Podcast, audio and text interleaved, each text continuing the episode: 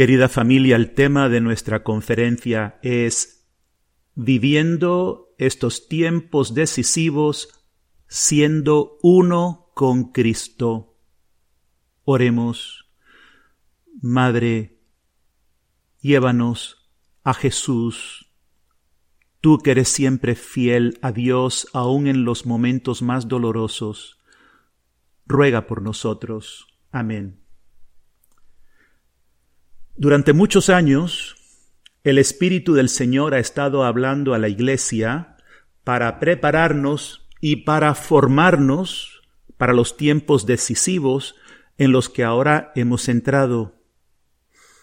Y el Señor nos ha hablado a través de los papas, de los santos, nos ha enviado a su Madre Santísima con más frecuencia y más urgencia en las últimas décadas que jamás en la historia de la Iglesia. También muchas otras voces proféticas nos han estado hablando en el nombre del Señor para prepararnos. Un ejemplo es el cardenal Raniero Cantalamesa, quien por años ha sido el predicador apostólico. Él recientemente describió lo que estamos viviendo como una época de gran tribulación para toda la humanidad. El Señor nos ha revelado la urgencia de los tiempos, pero no ha revelado los eventos específicos que enfrentaremos, ni cuándo ocurrirán los eventos mencionados en las Escrituras. Y no debemos dejarnos llevar por la curiosidad para indagar lo que no nos corresponde, pero el Señor sí espera que estemos atentos a los signos de los tiempos, porque Él quiere guiar a su rebaño a cómo vivir y cómo ser sus instrumentos en estos tiempos decisivos. Vemos que en Mateo 16.3 el Señor reprende a los fariseos y los saduceos por no estar atentos a los signos de los tiempos y por eso fueron incapaces de discernir quién es Jesús. Los signos de los tiempos se perciben en los eventos. Tenemos que saber atender las ideas, las ideologías que están infectando la humanidad, porque todo esto tiene consecuencias graves. Y discernimos solo si estamos atentos al Espíritu Santo, unidos en la iglesia. Entonces sabremos cómo el Señor quiere que respondamos siendo uno con Él.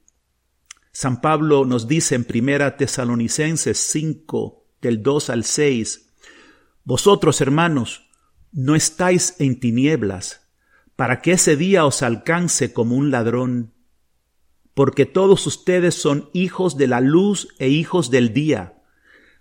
No somos de la noche ni de las tinieblas. Por tanto, no durmamos como los demás, sino mantengámonos alertas y sobrios. Alerta, sobrios. No interpretamos las cosas como la lógica del mundo el Señor muchas veces nos va a sorprender y no nos gusta que nos saque de nuestras casillas, de lo que nosotros consideramos lo normal. Pero tenemos que estar atento a esto, a que Él haga lo que quiera. Ya debe ser evidente para nosotros que el mundo está sufriendo una gran tribulación. Vemos el rechazo contra Dios, y contra todos los principios cristianos, de manera que mantenerse fieles se va a hacer cada vez más y más un reto.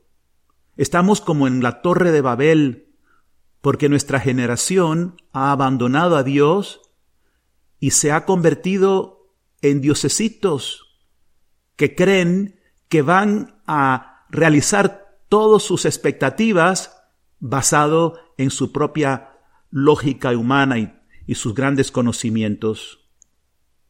Los poderes del mundo, de hecho, están trabajando hacia lo que le llaman un gran reinicio. En inglés, The Great Reset, que no es otra cosa sino una revolución social para establecer un nuevo orden mundial sin Dios. Y por eso hay una gran sacudida que se está llevando a cabo en el mundo. Y en cada una de nuestras vidas va a ser así más y más, porque las seguridades con que hemos contado van a ir debilitándose y muchas van a desaparecer. Y esto va a causar un gran sufrimiento a medida que la civilización, como la conocemos, se desmorone. Y en realidad sí hace falta un gran reinicio, porque el mundo está lleno de injusticias, de abusos, de violencia contra los más indefensos, pero no el gran reinicio como lo quiere hacer el mundo, que es una mentira. Nos ofrece mucho, pero es para, esclavizarnos. Pero el Señor tiene preparado su gran reinicio. Un tiempo de juicio, que será un tiempo de purificación y arrepentimiento. Juicio porque el Señor destapa la mentira, destapa el engaño, nos da la gracia de ver tal cual son las cosas, aunque esto cause un gran sufrimiento. A nadie le gusta que le anuncien que se va a la bancarrota, que le anuncien que un amigo le ha traicionado, que le anuncien que tiene un cáncer, pero conociendo la verdad nos hace libres y podemos entonces reorientar nuestra vida en el Señor. Por lo tanto, un tiempo de juicio, o sea, un tiempo de entrar en la verdad, es un tiempo de una gran bendición. Porque hermanos, el pecado tiene consecuencias, nos rompe, nos aparta de Dios. Es un tiempo de gracia para elegir permanecer fieles a Dios. Y esto es un signo entonces de la misericordia divina. Romanos 1.18 San Pablo nos dice, la ira de Dios se revela desde el cielo contra toda impiedad y maldad de los hombres, que con su maldad suprimen la verdad. Y en el 21, versículo 21 al 22, porque aunque conocían a Dios, no lo honraron como a Dios, ni le dieron gracias, sino que se volvieron vanos en sus pensamientos, y sus mentes insensatas se oscurecieron afirmando ser sabios, se, volvieron tontos. Y otra traducción es, se volvieron estúpidos. ¿Acaso no es esta la situación de nuestro tiempo? ¿Cómo es posible que la gente no se dé cuenta cómo los están entrampando en una sociedad que no sabe ya la diferencia entre la identidad masculina y la femenina? En que se está adoctrinando a la juventud para destruir la civilización cristiana. Pero nos hemos quedado estúpidos y el Señor nos quiere entonces levantar. Hermanos, la ira de Dios no significa que Dios esté furioso. Lo que significa es que el amor y el mal son incompatibles y por lo tanto hay un choque. Hay dos poderes opuestos, dos reinicios, el de Satanás y el de Dios. Uno para dominar al mundo y someterlo a la esclavitud, el otro para liberarlo y hacerlo partícipe de la vida divina. Y tenemos entonces que escoger. Jesús derrotó a Satanás perseverando en amor en la cruz, Él es para siempre triunfante, pero aquellos que triunfarán con Él son sólo los que participen en la batalla ahora contra Satanás. Ya el Señor triunfó victorioso, ha resucitado, pero nosotros, su cuerpo, tenemos ahora que decidir, participando en esta batalla de su lado, aquellos que son su cuerpo lo seguirán hasta la cruz. Esta confrontación nos la advirtió Juan Pablo II cuando era todavía el cardenal Wotila y vino de visita a Estados Unidos al Congreso Eucarístico de Filadelfia. Llamó a estos tiempos una confrontación final entre Cristo y el anticristo, la iglesia y la anti-iglesia, y se lamentó diciendo que le parece que muy pocos se dan cuenta de esta realidad. El Catecismo número 677 nos dice, la Iglesia entrará en la gloria del reino sólo a través de esta Pascua final, cuando seguirá a su Señor en su muerte y resurrección. Y en el número 675, antes de la segunda venida de Cristo, la Iglesia debe pasar por una prueba final que sacudirá la fe de muchos creyentes. La persecución que acompaña su peregrinaje en la tierra revelará el misterio de la iniquidad en forma de un engaño religioso que ofrecerá a los hombres una aparente solución a sus problemas al precio de la gran apostasía de la verdad. El engaño religioso supremo es el anticristo, un pseudo mesianismo por el cual el hombre se glorifica a sí mismo en lugar de Dios y de su Mesías hecho carne. Vendrá el anticristo, pero antes de él, en la historia, hemos tenido muchos anticristos, que son, nos dice el catecismo, un pseudo mesianismo, un engaño religioso. Atiendan bien, que ofrecerá a los hombres aparente solución a los problemas. De manera que los problemas siguen aumentándose, la gente más y más temerosa, más agobiada, y viene este líder carismático que ofrece soluciones y parece como un hombre gran religioso. Y ya lo estamos viendo. ¿Cuántos líderes políticos se jactan de ser devotos, hasta de ser practicantes católicos, y tienen una agenda totalmente contraria a Jesucristo, proponiendo y imponiendo las más terribles perversiones. En el capítulo 8 del Camino de Unión con Dios, encontramos el resumen de varias voces proféticas aprobadas por la Iglesia que nos preparan para esta gran tribulación. De, una de estas voces es la aparición de Nuestra Señora en Quibejo, Ruanda, África. Lo van a encontrar en el Camino de Unión con Dios, página 425.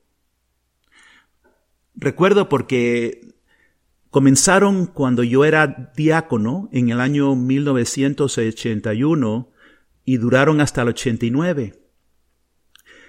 Nuestra madre vino bajo el nombre de Madre del Verbo porque quería que volviéramos a su Hijo, el Verbo encarnado, a ser uno con Él, a escuchar la palabra, y se le aparece mayoritariamente a jovencitas adolescentes y les dio una visión apocalíptica de los eventos que pronto iban a ocurrir. Quería advertirles y preparar a ellos y a nosotros también, porque lo que ocurrió en Quibejo es un signo de atención, de preparación para todo el mundo. Pues en esa visión la Virgen les mostró ríos de sangre que corrían y los llamó al arrepentimiento. Es lo mismo que nos pide en Fátima, que nos pide en todas las apariciones. Vuelvan a mi hijo, arrepiéntanse, miren cómo vamos en el mundo. Pero nadie se imaginó lo que venía. En el 1994 estalló una guerra tribal que resultó en un gran genocidio vecinos matando a vecinos, esposos matando a sus esposas. La gente atacaba unos a otros a machetazo. Mientras tanto, el mundo permanecía en silencio, mientras que más de ochocientas mil personas fueron asesinadas. Hoy también estamos viendo gran genocidio del aborto y muchas otras cosas, muchas otras violencias contra el ser humano, y no queremos ver. Entre los muertos había muchos que habían estado presentes en las apariciones. En otra aparición en Akita, Japón, en los años 70, la Virgen nos advirtió de estos tiempos. La hermana Agnes, que es la que recibe estos mensajes de Akita, estuvo después unos 40 años de silencio y a los 88 años de edad, en el año 2019, justo antes de que empezara el tema este del virus, ella recibe un mensaje a través de un ángel de que se ponga cenizas y que se rece un rosario de arrepentimiento todos los días. Es una traducción del japonés. Yo creo que un rosario de arrepentimiento simplemente significa rezar el rosario con un profundo espíritu de arrepentimiento y dolor, de reparación por tanto pecado que hay en el mundo.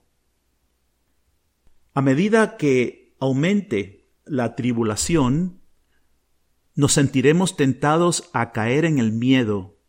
Es normal experimentar el instinto de autoconservación. Jesús lo experimentó en Getsemaní y tuvo miedo, pero venció al miedo en la oración ante el Padre y le pidió a los apóstoles que permanezcan con él y nos lo sigue pidiendo para estos tiempos de prueba a menos que nos volvamos al Padre, siendo uno con Jesús, nos enfocaremos en el deseo de autoprotegernos y ahí entraremos en confusión. Esto está sucediendo ya, ahora, con el miedo al virus. Tantos y tantos se dejan llevar por el miedo para acatar lo que nos está diciendo el mundo como falsa solución. Pronto será el miedo al colapso del orden social, el colapso de la economía, y seguirá el mundo tratando de dominarnos a través del miedo. Se ha hecho popular ahora decir cuídate, que significa estate protegido del virus, pero se ignora el virus muchísimo más grave que está destruyendo nuestras almas. Nuestro objetivo, hermanos, no es salvar nuestras vidas en este mundo. No digo que no tengamos prudencia, pero sí digo de que no vivamos dominados por el miedo, sino que prosigamos a hacer y vivir lo que Dios quiere de nosotros en paz. Nuestra misión, repito, no es salvar nuestras vidas, sino entregarlas con Cristo al Padre. Nuestras vidas ya no son nuestras, pertenecen a Cristo. Por eso le llamamos Señor, le llamamos Rey, Salvador. Pensemos en los santos, como San Maximiliano Colbe. Él vivió esa tribulación del nazismo que invadió a su país y él eligió dar su vida por otro hermano y de esta manera él muere inyectado con veneno. Podría haberse quedado callado, podría haber tomado la opción de autopreservarse. Y por eso, hermanos, tenemos que estar unidos al Señor, atentos en oración para tener el valor de hacer lo que Dios nos pida. Hermanos, la mayoría de las personas desconocen la raíz del problema. Hace poco vi un video del padre Tim que murió a consecuencia de un ataque que sufrió en Irak, en la guerra de Irak. Y él dijo, el lugar más seguro para estar es en el centro de la voluntad de Dios, pase lo que pase. Hermanos, Jesús vino a liberarnos del poder del mal que domina al mundo. Pero pocos responden porque no saben la importancia de estar en el centro de la voluntad de Dios. El Señor se lamentó en Mateo 13, 15. Dijo, el corazón de este pueblo está embotado y sus oídos están pesados para oír y sus ojos han cerrado. No sea que perciban con sus ojos, oigan con sus oídos y entiendan con su corazón y se vuelvan a mí para sanarlos. No ven, no oyen, su corazón está en otra cosa. Satanás fue con toda su furia contra Jesús y ahora Satanás viene contra los seguidores de Jesús y la iglesia debe seguir al Señor hasta la cruz. Como sucedió el Viernes Santo, pocos quedarán. El Señor le ha dado a nuestra comunidad Amor Crucificado una gran misión, una gran identidad, una forma de vida. El camino sencillo es nuestra formación para ser ese remanente, ese resto de almas víctimas para estos tiempos decisivos. Estos tiempos, hermanos, son una oportunidad para crecer en una unión profunda con nuestro Señor Jesucristo, para continuar su obra de redención. Esa es nuestra misión. Ser testigos del amor crucificado de Dios en medio de un mundo que está atribulado, que está desesperado. Hermanos, Cristo salió victorioso en la cruz y su victoria se manifestará a través de aquellos que abrazan la cruz y son por tanto uno con Él. Y a medida que vivimos el camino de unión con Dios, el Señor nos lleva a conocer todo aquello en nosotros que nos impide una mayor respuesta y por lo tanto nos lleva al arrepentimiento. Entonces, la palabra y las enseñanzas que estamos recibiendo adquieren un nuevo entendimiento y nos damos cuenta de los signos de los tiempos, de la batalla en que hemos entrado. Aprendemos a pelear en la batalla y derrotar a Satanás, a formar nuestra identidad como guerreros que montan sus caballos para la batalla. Estos tiempos difíciles son una oportunidad para convertirse en grandes santos.